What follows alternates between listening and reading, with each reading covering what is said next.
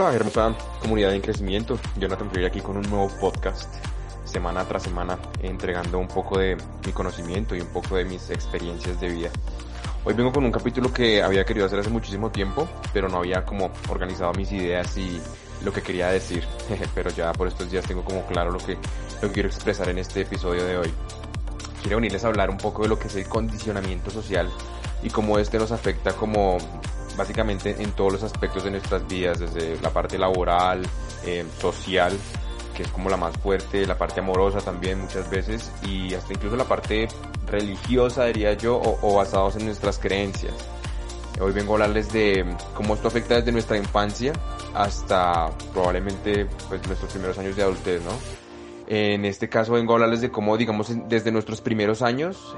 Mm, gracias a terceros o gracias a experiencias que ni siquiera nosotros hemos vivido, nos sentimos como en ese, empezamos a desarrollar como miedos, miedos que infundados por terceros, como nuestros padres, nuestros amigos, eh, figuras de autoridad, ¿no? De pronto nuestros profesores, eh, de pronto algún jefe, ya cuando empezamos a, a entrar en esta época de, de, de, de los primeros años de ser un adulto, ¿no? Así que, digamos, los primeros años, cuando un niño empieza a tener más o menos dos o tres añitos de edad,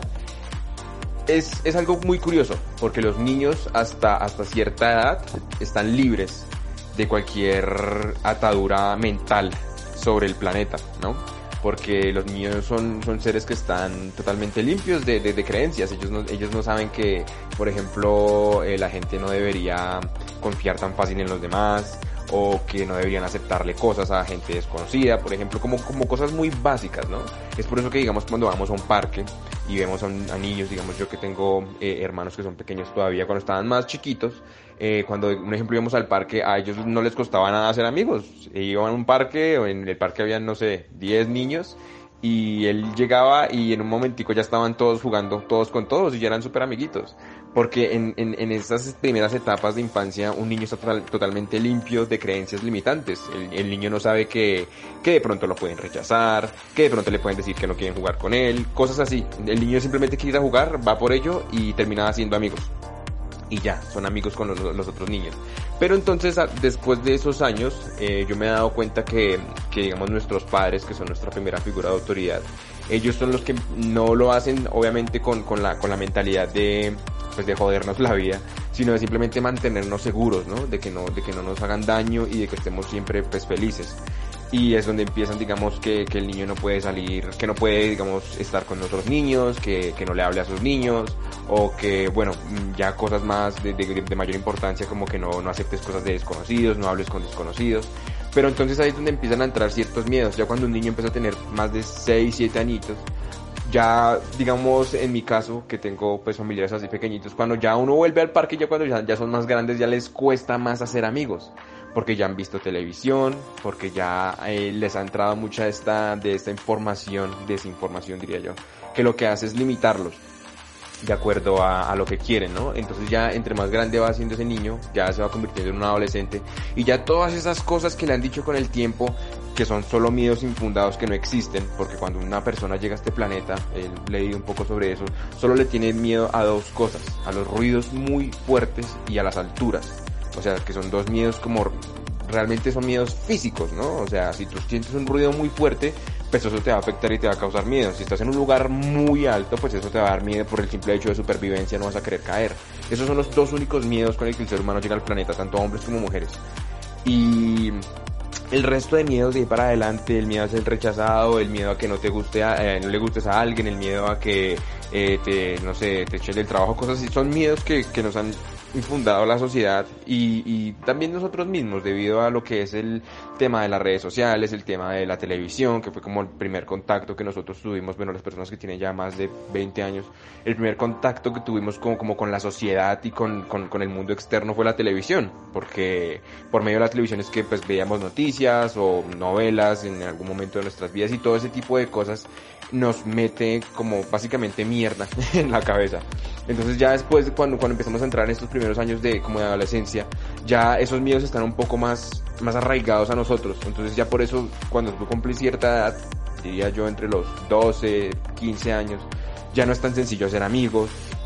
ya no es tan fácil expresarse. Eh, obviamente los, los, años de adolescencia son años complicados porque uno se está definiendo y como, como, como reestructurando su personalidad, eh, viendo con qué tipo de personas a uno le gusta estar, como qué gustos a uno le empiezan a traer más, los hobbies, todo eso. Y esto hace pues que uno empiece a, a, pertenecer a ciertas, como a ciertos sectores de la sociedad, ¿no? Ahí donde empiezan a ver como los chicos que les gusta cierta música, eh, la gente que tiene ciertos gustos por ciertos deportes y todo esto se basa en condicionamiento social, creámoslo o no, todo es condicionamiento social. Lo que pasa es que es un condicionamiento social, entre comillas, positivo, que nos, que nos que enriquece, ¿no? Porque el condicionamiento social no es simplemente algo negativo, el condicionamiento social uno lo puede usar a su favor.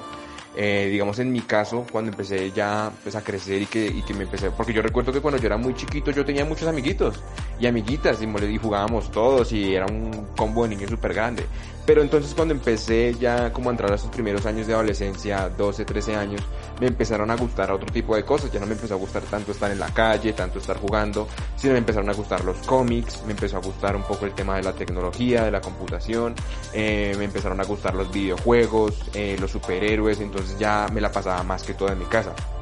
Entonces yo recuerdo que por esa época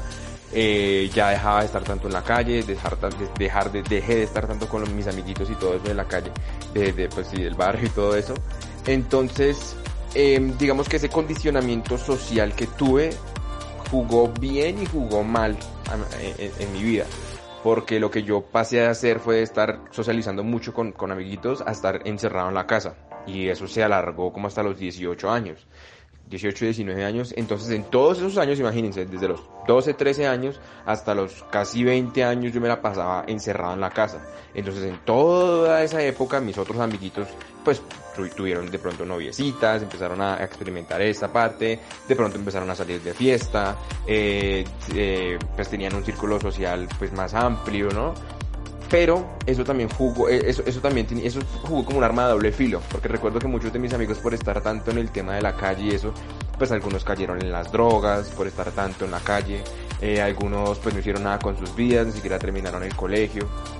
y no son cosas que yo vengo a juzgar, sino son cosas que por de pronto no estar tan, tan, tan, tan de lleno en, ese, en esos entornos, pues termino cogiendo malos pasos. Y pues seamos honestos, yo, yo pues actualmente estoy viviendo nuevamente en el sur de Bogotá y pues por aquí ese tema es complejo, ¿no? O sea, la infancia por aquí ya tú ves gente, niños, ¿no? De 10, 11 años ya con cigarrillos, ya cogiendo malos pasos y todo eso. Entonces, digamos, en mi caso, me alejó de todas esas cosas, ¿no? Pues de las vainas peligrosas y, y, de estar, digamos, hasta tan tarde en la calle, de pronto cruzarse con gente que, pues, peligrosa y todo este tipo de cosas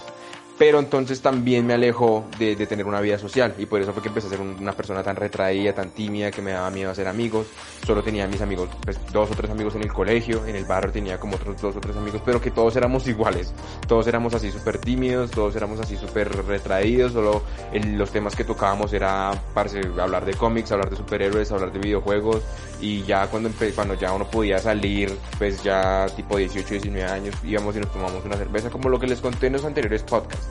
Entonces como que eso fue un arma de doble fino en ambos casos. Si me hubiese quedado en la calle toda la vida, hubiese terminado, pues no diría un drogadicto o algo, pero pues aquí como al sur, eh, sin, sin, sin aspiraciones, sin tener nada que hacer. Y si me hubiese quedado en la casa toda la vida encerrado, pues no sé, estaría todavía viviendo en, pues, en la casa de mi papá y, como, como igualmente, ¿no? Sin aspiraciones, sin nada que hacer, pero pues en, como por otro camino. Entonces ahí es donde me di cuenta que el condicionamiento social, y, y realmente no, no, no, es condicionamiento social, sino pues condicionamiento, ¿no? Que digamos esta palabra es como, como que uno, gracias al exterior, a, lo externo, uno termina haciendo cosas en las cuales uno ni siquiera cree, pero uno las hace porque el resto de la sociedad las hace. Como les venía diciendo el tema de pronto de las drogas, el tema de, de, salir mucho de fiesta y todo este tipo de vainas, eso es condicionamiento social. Eh, condicionamiento, condicionamiento, dejémoslo en condicionamiento. Y bueno, salgamos un poco de esa parte y vayámonos una, a, la parte como más personal, que es como un ejemplo cuando una persona eh, no sabe qué carrera estudiar, ya cuando termina, culmina su, su, etapa escolar y todo eso. Y digamos, me incluyo porque por mucha por mucho tiempo yo no sabía qué hacer con mi vida. Estaba yo en una ni siquiera una encrucijada, sino como en un como en un desparche, diría yo, eh, psicológico que yo ni siquiera sabía qué hacer con mi vida. Yo tenía 18, 19 años y yo no sabía si estudiar, no sabía si trabajar y, y, y yo digo porque conozco también pues muchas personas que, que, que pasan por esto, ¿no? Y pues uno a quien a, a, quien a quien cae o, o, a quien llaman este tipo de situaciones, pues digamos a los que tienen confianza con sus padres, a sus padres o de pronto a sus hermanos mayores o, o a sus amigos como parce, no sé qué hacer, eh, no sé qué estudiar, no sé. Entonces en mi caso recuerdo que yo hablaba mucho con mi papá, hablo mucho con mi papá y él me aconsejó que me metiera a estudiar al SENA. Eh, ah, no, mentiras. Primero estudié en un instituto, estudié diseño gráfico como por un semestre más o menos. Pero pues por el tema del servicio militar y todo esto me, tu me tuve que salir y pues no, hasta que compré la libreta volví, volví otra vez como a, a, moverme y todo porque duré como nueve meses encerrado en mi casa. Que eso también creo que en esa época, en esos nueve meses que duré encerrado, fue que conocí el tema de la seducción y todo esto, pero pues esto, este es tema que pueden ver en mi podcast de cómo eh, lo que he aprendido de, mi, de la seducción. Y eso es un podcast que tengo ahí en, en, en, el canal de Spotify, si quieren pueden ir a verlo. Pero bueno, eh, por esa época, bueno, conseguí la libreta militar, mi papá me la compró. y volví otra vez como a, como, como a moverme, ¿no? Como a salir y a estar otra vez en contacto con la gente y me metí a estudiar al SENA. Eh, terminé un curso de, un, bueno, un tecnólogo en diseño industrial y recuerdo que en esa época eh, yo, yo todo lo que hice lo hice por terceros, o sea, era una carrera que pues, me gustó, de hecho cogí muchas cosas que aprendí en esa carrera y las apliqué a mi negocio pero no era una carrera que me llenara del todo, no era una cosa que yo hiciera que me apasionara, que como que dijera, este es mi propósito de vida y voy a hacer esto pues por siempre porque es algo que me mata. Honestamente no, yo estudié esa carrera porque me metí a internet, encontré que había inscripciones abiertas, presenté unos exámenes y le pegué a la vuelta y pues obviamente mi papá estaba ahí encima mío como mi hijo estudie, mi hijo haga algo y pues yo lo hice más que todo por eso, ¿no? Como para que no me jodieran la vida, como para ya yo al estar en contacto con, con, pues, con el aprendizaje, con el estudio, no me molestaran y me dejaran tranquilo. Pero no era algo que yo me sintiera pues, feliz haciéndolo. Entonces cuando terminé la carrera, pues me di cuenta que yo no quería ejercer eso. Y sencillamente, pues no, no diría que volví a la vagancia, pero volví a estar como, como stuck, como, como ahí, como parce, no, no, sé qué hacer otra vez con mi vida, ya terminé esto, pero yo no me veo trabajando, ejerciendo esta carrera porque no me gusta, además los trabajos que se conseguían en eso, primero que todo eran muy mal remunerados y eran en, en, en ambientes laborales complejos, que aunque yo no me sentía cómodo. Y entonces, bueno, eh, ahí fue donde creé la, pues la, la, la, compañía que les digo, la, la, la empresa, el negocio del cual les estaba hablando. Yo fabrico equipos de calefacción para turcos, saunas, jacuzzis, todo este tipo de vainas. Entonces lo primero que hice yo fue crearme una página en Facebook con eso. Y ahí fue donde otra vez volvió como el condicionamiento, porque mucha gente, amigos míos, incluso mi papá, mi papá me decía que Facebook, que porque yo creaba página en Facebook, que esa vaina que, que eso no, eso no funcionaba, que, que Facebook es para hacer amigos, que no sé qué, pero entonces yo ya había visto algunos, alguna información que, pues que Facebook, aparte de ser una red social, pues pues de amigos, de, de vainas como de rumba, de que tú compartes tus vainas de personales, todo este tipo de cosas, realmente eh, por muchísimo tiempo eh, la, las ganancias de Facebook, de hecho hasta el día de hoy, se basan en publicidad, o sea, ellos le hacen publicidad a otros negocios y eso se mantiene Facebook. Por eso tú, cre tú, tú creas una cuenta en Facebook totalmente gratis, porque Facebook no gana plata de la gente que crea cuentas, sino de la gente que les está pagando por ads, por publicidad. Entonces yo por eso entonces pues creé la página, no sabían absolutamente nada de cómo funcionaba eh, poder publicar tu página y, que, y llegar a muchas personas, yo simplemente la creé y ya. Ya corría más o menos el año 2016, principios de 2017, y me empecé a, como meter en el tema del emprendimiento, a ver cómo yo hacía para que ese negocio se expandiera y llegara a más personas. Y me puse a ver pues videos sobre el tema en YouTube y toda la vaina y ellos, ellos explicaban cómo, cómo podías como invertirle dinero a Facebook para llegar a más personas. Así que cuando pues tomé la decisión me ahorré como 100 mil pesos colombianos moneda colombiana y lo que yo hice fue irme a un efecti y meterle 100 mil pesos a Facebook. Y recuerdo que eso era dinero mío, porque yo trabajaba con mi papá en el mismo negocio, pero pues a una escala más pequeña. Entonces, bueno, hice toda esa vaina y cuando le comenté a mis amigos, a mi papá, como a, a, a, mi círculo social, todo el mundo me decía que por qué hacía eso, que, que, eso qué sentido tenía, que como así que yo le iba a pagar a Facebook, que no sé qué, hubo muchas burlas de algunos amigos que tenía como parce, que está haciendo, porque está botando la plata así. Y, y ese, y, y sí, ese condicionamiento o, o ese, o esa, o esa, o esas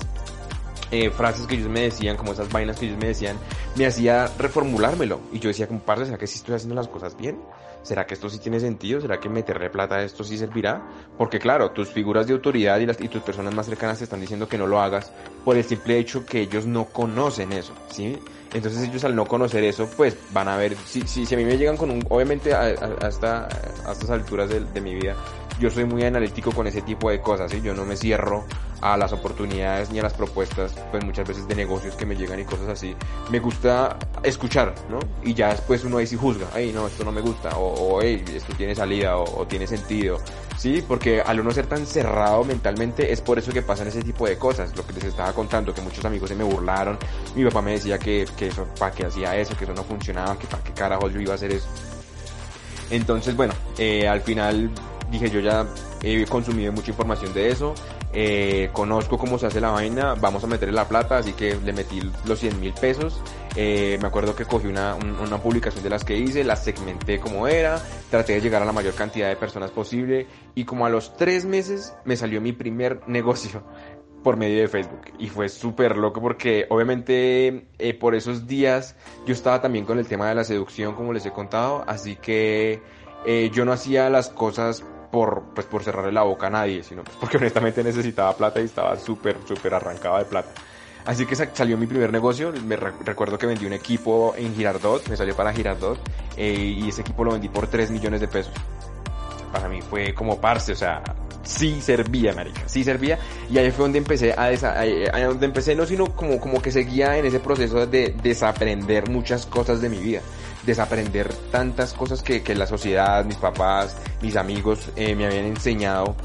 por la misma sociedad, ¿no? Como empezando desde el tema tan básico como no le hables a desconocidos, no le aceptes cosas a gente que no conoces, eh, no camines por tal camino porque es peligroso. Obviamente sí, son cosas que me van, a me van a mantener con vida, pero que una vez uno no experimenta eso por, por su propia mano, de hablarle a un desconocido, de, de, de pronto irse por un lugar en el cual uno no debe irse, o de pronto simplemente tomar una decisión de la cual uno está totalmente seguro que va a sacar un resultado, pero que el resto del mundo te dice, no, no hagas eso, se te burlan o te rechazan, pero cuando tú estás tan seguro de algo, ahí es donde empiezas a, a romper creencias limitantes y empiezas a, a, a, sacar adelante pues tus sueños, ¿no?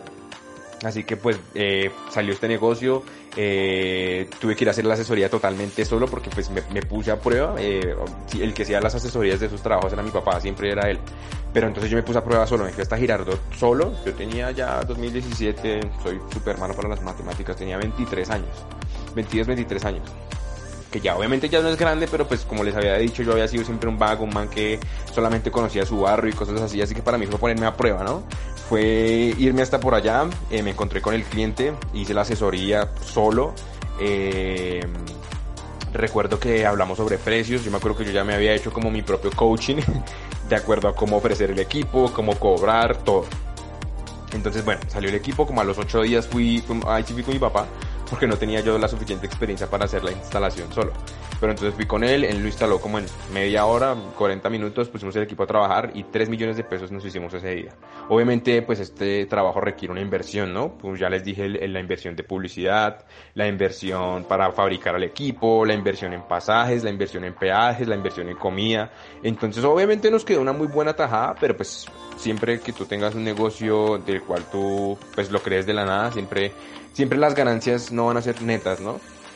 Pero entonces, bueno, continué y como más o menos seis meses después, bueno, seguí invirtiéndole plata al negocio en publicidad. Eh, eso es otra cosa muy, muy interesante ahí, que eso no es como que, que uno le meta otros 200 mil, 30 mil pesos y pum, te salga otro negocio de 3 millones de pesos. No, honestamente creo que eso fue tal vez suerte o de pronto hice muy bien la publicidad.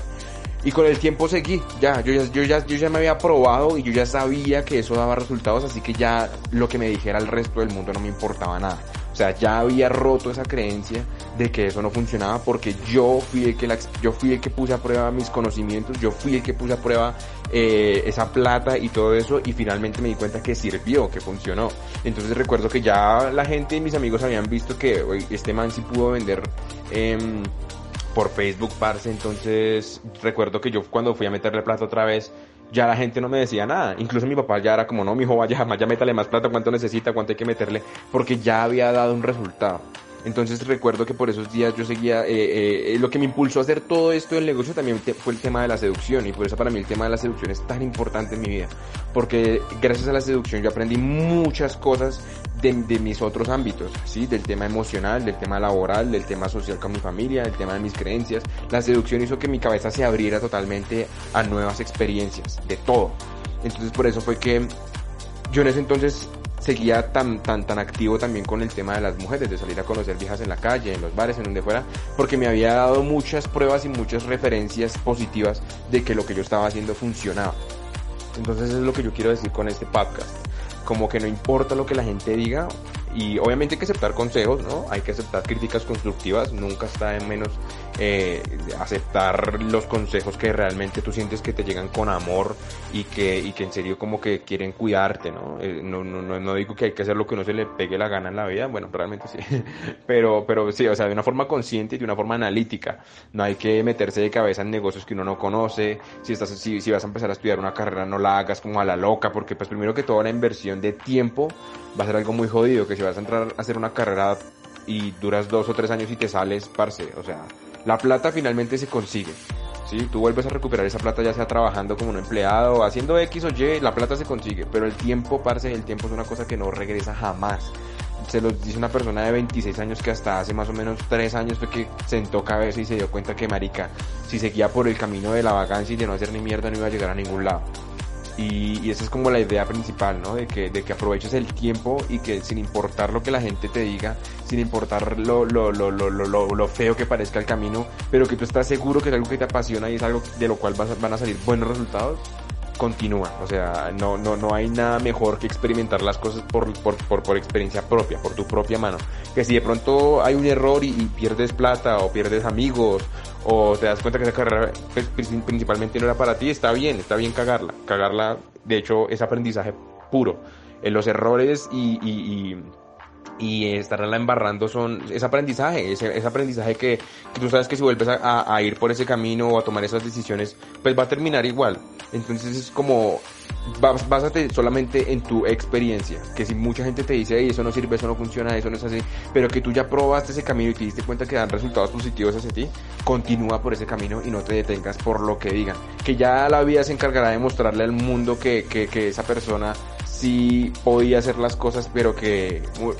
igualmente muchas veces uno se detiene por eso mismo, porque le dicen a uno no, no, no hagas eso, no, no actúes así. Y uno, y uno para por, por ese comentario creyendo de que va a mantener a su, a su entorno contento si uno va por ese camino. Entonces son cosas que, que están muy metidas en, como en nuestro subconsciente, en nuestro inconsciente y nuestras creencias que una vez tú empiezas a romper eso a base de, de experiencias positivas, vas a llegar muy lejos, muy lejos porque pues yo no he llegado hasta el punto en el que quiero, pero he obtenido resultados muy buenos en muchos aspectos de mi vida basándome solo en eso, en la experiencia, en voy a ir por eso y no me interesa lo que pase a mi, a mi entorno, si la cago y me voy de culo, pues bien, pero entre más rápido cometas esos errores, o sea, que no sean cuatro años y ya te cuenta como, hey marica, no funcionó, pues también hay que darse cuenta de eso un poco, sino como que de pronto dures unos dos o tres meses haciendo algún proyecto y te des cuenta que finalmente eso no funciona, mejor, listo, ya, la cagué, vamos al siguiente paso, de una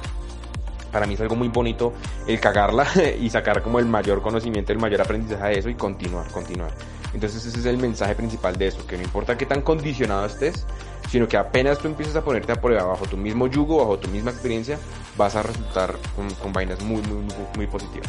Entonces ese es el mensaje de hoy. Eh, quiero decirles que sigo, sigo, sigo y seguiré subiendo estos podcasts. Eh, realmente me está motivando mucho llegar a, a, tantas personas porque con los primeros que empecé a hacer eh, los empezaron a ver como 10 personas, incluso menos, como 7, 8, 10 personas salían que los veían, pero ahorita estoy viendo que lo están viendo más de 100 personas, parce, y lo están viendo personas de otros países aquí en Latinoamérica como Argentina, eh, países, bueno, en, en Europa lo están viendo en España, y aquí en Latinoamérica Chile, entonces son, son, me están motivando mucho llegar a tantas personas, entonces espero que sigan viendo mi material, eh, como les he dicho ya voy a empezar a subir videos, pero estoy cuadrando algunas cositas. Eh, recuerden, mi nombre es Jonathan Freire, me pueden seguir en mis redes sociales en Instagram como Jonafre, J-H-O-N-A-F-R-E, y en Facebook como Jonah Freire, y en YouTube como Jonathan Freire. Eh, ya nos estaremos viendo en próximos programas, les deseo lo mejor, hasta luego.